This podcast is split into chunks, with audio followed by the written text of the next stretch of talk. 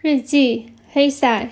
今天在屋后的山坡上，在盘错的树根和石头缝中，我抛出一个深深的土坑，细心捡出土坑中的石块，再将粗糙瘦瘠的沙土担走。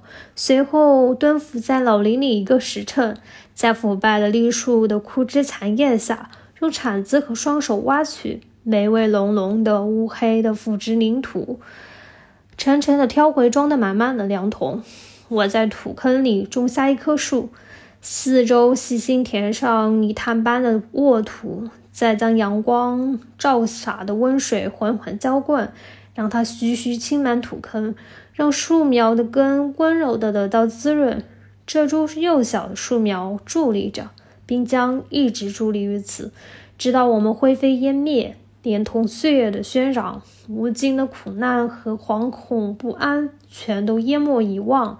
他什么都遭受过，什么焚风的肆虐、风雨的蹂躏、烈日的讥笑、大雪的欺压，还有鸟雀在架上筑巢安家、安静的刺猬的根在根部刨洞做窝。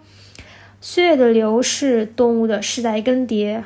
深受的摧残与痊愈，风儿和阳光的友情，他所亲历、品尝和遭遇的一切，百味杂陈，日日从他胸中迸涌，汇成一曲树叶沙沙的歌唱，俱为一支树梢轻摇款摆的舞蹈，凝成甜香馥郁的琼浆，滋润着含苞待放的蓓蕾。或是在光与影的无尽嬉戏中，也对这永恒的游戏感到沉醉。这里是宇宙波第三维度一六一七小刘同学在被窝里发来投稿，野地电波这个活动简直是戳到我心窝里了。两位老师要不要整的这么文艺浪漫啊？喂，我觉得。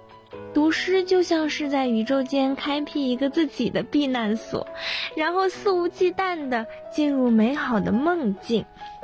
要说最喜欢的诗人，当属葡萄牙国宝级诗人佩索阿了。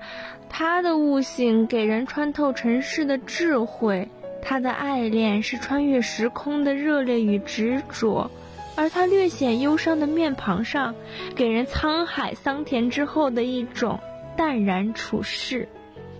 今天要读的一首诗名叫《我坚持写诗》，用这种方式或那种方式，无论它是否奏效，有时能说出我的思想，有时却说得很坏，甚至是一团糟。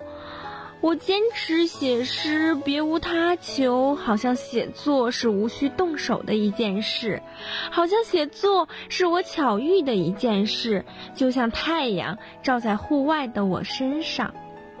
我尽力说出我的感受，而不思考我感受的东西。我尽力把词语建立在观念上，而不需要一个从思想到词语的走廊。我并不总能感到我知道应感受的东西。我的思想穿越河流时，我游得很慢，因为这个西装男被他穿的衣服压垮了。我在努力脱下我学到的东西，我在努力忘记他们教导我的记忆方法，并擦去他们在我的感觉上涂抹的颜料，吐露我真正的感情。打开自己，成为我，不是阿尔贝托·卡埃罗，而是由自然塑造的人形动物。因此，我写作渴望感受自然，甚至不像一个男人，而像一个纯粹感受自然的人。因此，我写作有时好，有时不太好，有时达到了目标，有时未达到。这里跌倒，那里站起来。但一直走在我的路上，像个固执的盲人。即便如此，我是个重要人物，我是自然的发现者，我是真正感觉的阿尔戈英雄。我给宇宙带来了一个新宇宙，因为我带来了宇宙本身。我感到这些写下这些非常清醒，并且不会不看。这是凌晨五点钟。